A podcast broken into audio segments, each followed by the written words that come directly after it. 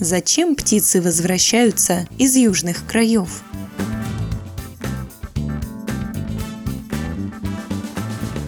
Птицы улетают на зимовку, поскольку с наступлением холодов им начинает не хватать корма.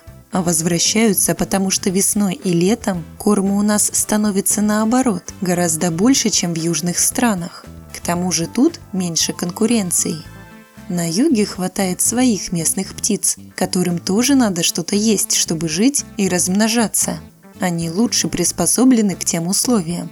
А пернатым из России в теплое время года гораздо легче здесь.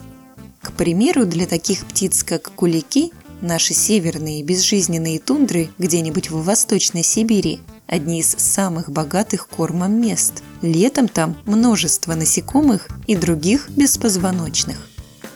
На вопрос помог ответить орнитолог Виктор Зубакин –